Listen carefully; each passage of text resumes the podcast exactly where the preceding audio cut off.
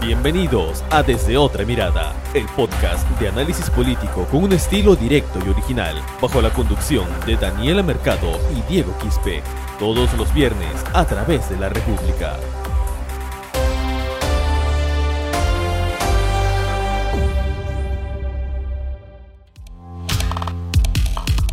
Hola, ¿qué tal amigos que se conectan a esta nueva edición de su podcast desde otra mirada? Estamos en el capítulo número 14. Los saluda Diego Quispe. Vamos a analizar, como siempre, la coyuntura política de nuestro país y antes que todo también dar la bienvenida a nuestra compañera Daniela Mercado. ¿Qué tal, Daniela?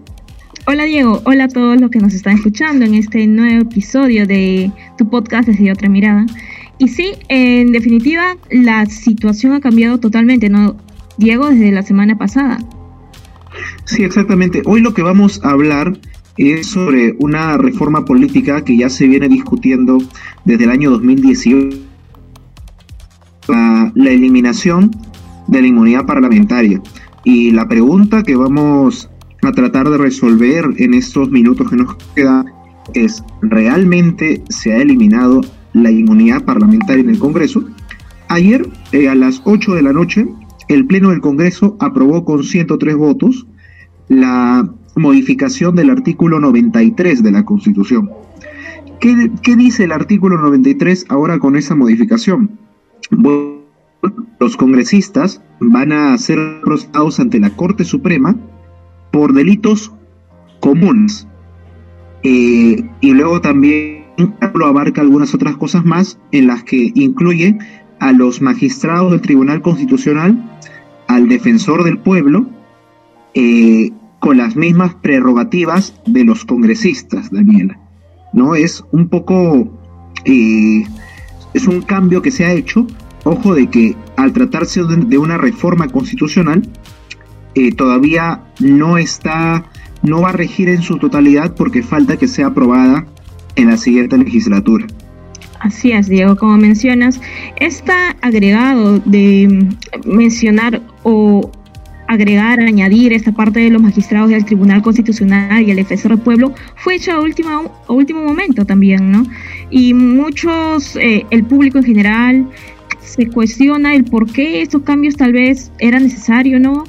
Eh, y más que nada de que esta reforma, si es que sí se le podría llamar, es, no es tan clara, no nos especifica o no está del todo eh, especificado para mencionar que realmente es una eliminación de la inmunidad parlamentaria.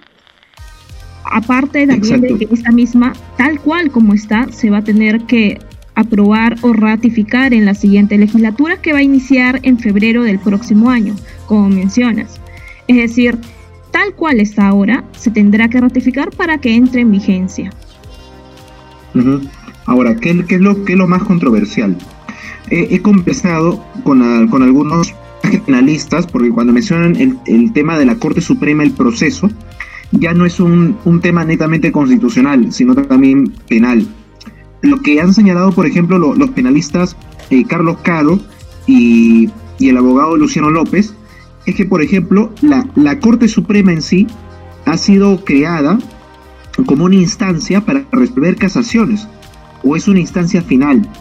Pero lo que se ha creado con esta reforma o lo que se pretende crear con esa reforma es que los congresistas van a ser los únicos altos funcionarios del Estado que van a ser cesados por la Corte Suprema por presuntos delitos comunes.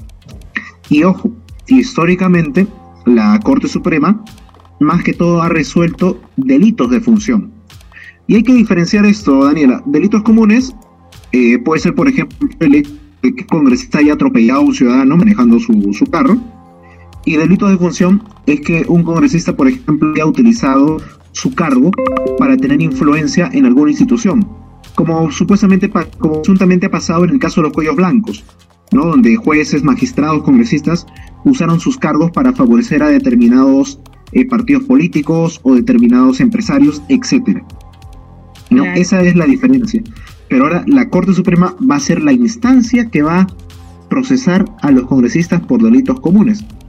Y esto eh, obviamente genera suspicacia en el sentido de que los congresistas prácticamente van a tener un fuero privilegiado.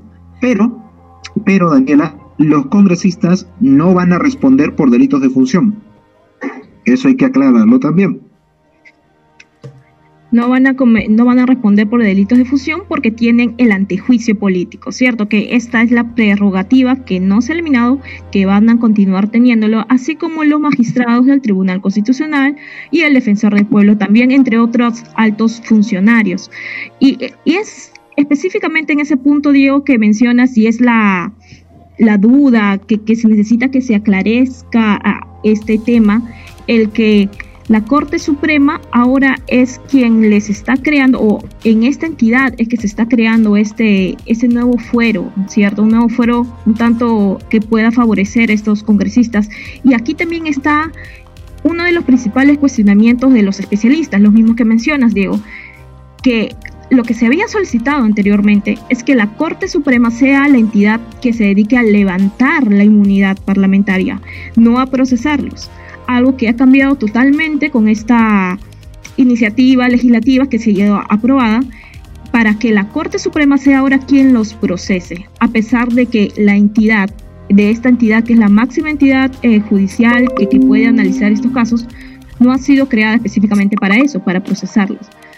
Aquí también hay otro punto que, que, que, y es muy cierto, alguna norma no es tener todo especificado puede malinterpretarse o tener muchas interpretaciones, porque la palabra procesar involucra también la investigación del Ministerio Público, ¿no, Diego? Exacto. Ahora, lo que pasa es que los, los congresistas, cuando tienen el antejuicio, eh, ellos llevan un proceso todavía y ese proceso pasa por la subcomisión de acusaciones constitucionales. Si a un congresista lo, denuncian por crimen organizado, en la subcomisión de acusaciones constitucionales del Congreso se elige un ponente que va a ser el encargado de elaborar un informe contra el congresista implicado. Eh, y, ha pasado en muchas ocasiones donde X congresista entra acusado por crimen organizado, pero al final el Congreso termina acusándolo por un delito menor. ¿No? Y, y, cuando llega al Poder Judicial, ya el caso cambia su rumbo y al final la persona termina absuelta, ¿no? Termina absuelta. Y esa es una de las grandes reformas pendientes. El, el expresidente Martín Vizcarra ha tuiteado y ha criticado lo que se ha aprobado ayer. Ha señalado que esta, esta reforma no es la que no es la que realmente debería regir en nuestro país. Ahora resulta curioso porque es justamente el partido Somos Perú con el que Vijarra postula al Congreso de la República, el que insistió, el que presentó documentación a la mesa directiva para que se vote lo más rápido posible. Y, ahora es Vizcarra, el cabeza de lista de Somos Perú, eh, el Jale. quien está criticando esa reforma, ¿no? Así es. Eso tal vez se muestra como una contradicción, una falta tal vez de coordinación entre ambas partes, partido y bancada, o es que es una estrategia más para que se pueda decir que la inmunidad no está del todo eliminada y sea la promesa de campaña que ahora Martín Vizcarra está utilizando para llegar al Congreso. Eso se verá con el tiempo, con las acciones que cada entidad tome. Pero bueno, complementando esta idea que, que, mencionas, Diego, hablemos de qué bancadas son las que apoyaron esta, esta reforma. Como mencionas, tuvieron 103 votos a favor, pero hubo 14 en contra, 14 congresistas que, decidieron no aprobarla, dieron su voto en contra, entre ellos obviamente Manuel Merino, Acción Popular, Marta Chávez, que ahora es, que ya no es Fuerza Popular, Dieter Columbo, que sí es el vocero de Fuerza Popular, tenemos también a Martí, Mártires Lizana, de esta misma bancada, Marco Pichilingue también, la mayoría de Fuerza Popular, también tenemos a Edgar Alarcón de Unión por el Perú. Chagua Payano también de esta misma bancada, José Vega también y Richard Rubio del FREPAP. También tenemos las, abstenciones de Carlos Almerí de Podemos Perú y de Beto Barrio Nuevo y Enrique Fernández Chacón del Frente Amplio. Estos congresistas decidieron no apoyar esta, esta reforma, entre comillas, a pesar de que sería un primer paso para la eliminación, porque bueno, está del todo claro de que no está eliminando de por sí su inmunidad, sino que se está creando un fuero legislativo preferencial para estos congresistas, pero ahora en la Corte Suprema. Entre otros temas, eh, aún está pendiente en el Congreso de la República la, la discusión sobre en qué va a quedar el proceso de elección de magistrados del Tribunal Constitucional. Eh, cuatro bancadas se han retirado de la comisión especial a cargo de la elección de los magistrados, que son Alianza para el Progreso, el Partido Morado, Somos Perú y el Frente Amplio. Pero sin embargo, Daniela, eh, hay un grupo de bancadas que quieren continuar con ese proceso, pese a de que ya el Parlamento no carece de la, no carece, o Perón no tiene la legitimidad para continuar con la elección de estos jueces constitucionales.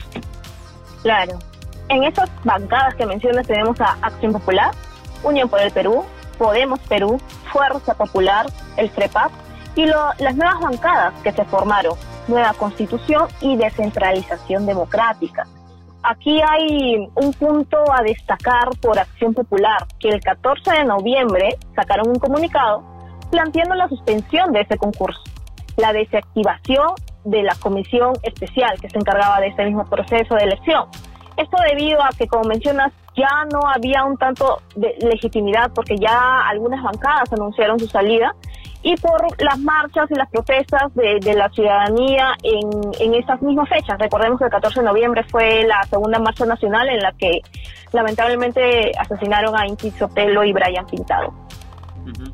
Ahora, ¿a qué figura están apelando? Mira, la comisión especial actualmente solo tiene, en teoría, tiene nueve integrantes si se han ido cuatro, solamente quedan cinco. Y formalmente no había quórum, no, no habría quórum para que continúen con ese proceso de elección.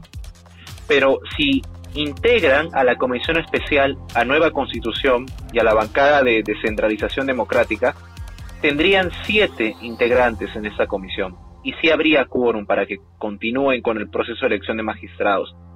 Entonces, ¿qué es lo que quieren hacer? Eh, integrar estas dos comisiones y ellos continuar sin las otras cuatro bancadas, el proceso de elección de magistrados del TC.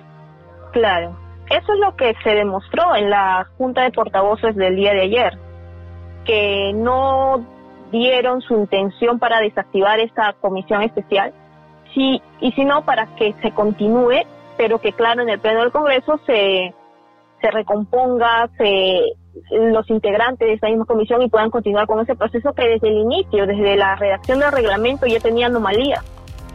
Exacto, y ahora lo que necesitan para poder recomponer esa comisión es que eso se apruebe en el Pleno. ¿Cuántos votos necesitan? 87. ¿Está en la agenda del Pleno? Sí está en la agenda del Pleno. El problema es que no se sabe si se va a debatir hoy o quizás este Pleno lo amplían hasta mañana y lo discuten mañana sábado. Pero lo que sí es cierto, Daniela, es que de esta semana este tema no pasa. No pasa en el sentido de que al, para el domingo o para el sábado ya vamos a saber si el proceso de elección de magistrados continúa o continúa pero sin las cuatro bancadas o no continúa y ya será el nuevo Congreso quien se encargue de elegir a los jueces constitucionales. Claro, y esta decisión de que se decida, bueno, de que se evalúe, se defina la continuidad de esta comisión, la también la comentó Mirta Vázquez, ¿no? Que sí o sí en esta semana o hasta este fin de semana se tiene que, que decidir al respecto. Ahora, este tema causa, causa polémica, causa preocupación también, porque como lo mencionó la, la socióloga Noelia Chávez, ante una crisis de autoridad en la que se vive el país, una decisión como esta, de que este Congreso, cuestionado por el que la ciudadanía también salió a las calles a marchar, que continúe con la elección de estos miembros del tribunal, que es el máximo órgano constitucional que define o interpreta la Carta Magna, que continúen ellos con esta elección, va a causar posiblemente que la, otra vez la gente salga a las calles y esto no es algo nuevo, esto ya pasó anteriormente, en la repartija del 2013 y, y en 1997 también, ¿no? Y, como mencionas es porque justamente no se identifica esta legitimidad, la, la población ya no los ya no los considera con la autoridad para elegir a estos magistrados. Exacto. Pero bueno, vamos a ver qué sucede en el hemiciclo, mi estimada Daniela. hemos llegado a la parte final del programa. Con nosotros será hasta el próximo viernes, aquí en Desde Otra Mirada, a través de este podcast, y estaremos brindándole más novedades de la coyuntura política. Nos vemos hasta una próxima edición. Chao. Hasta una próxima edición. Chao.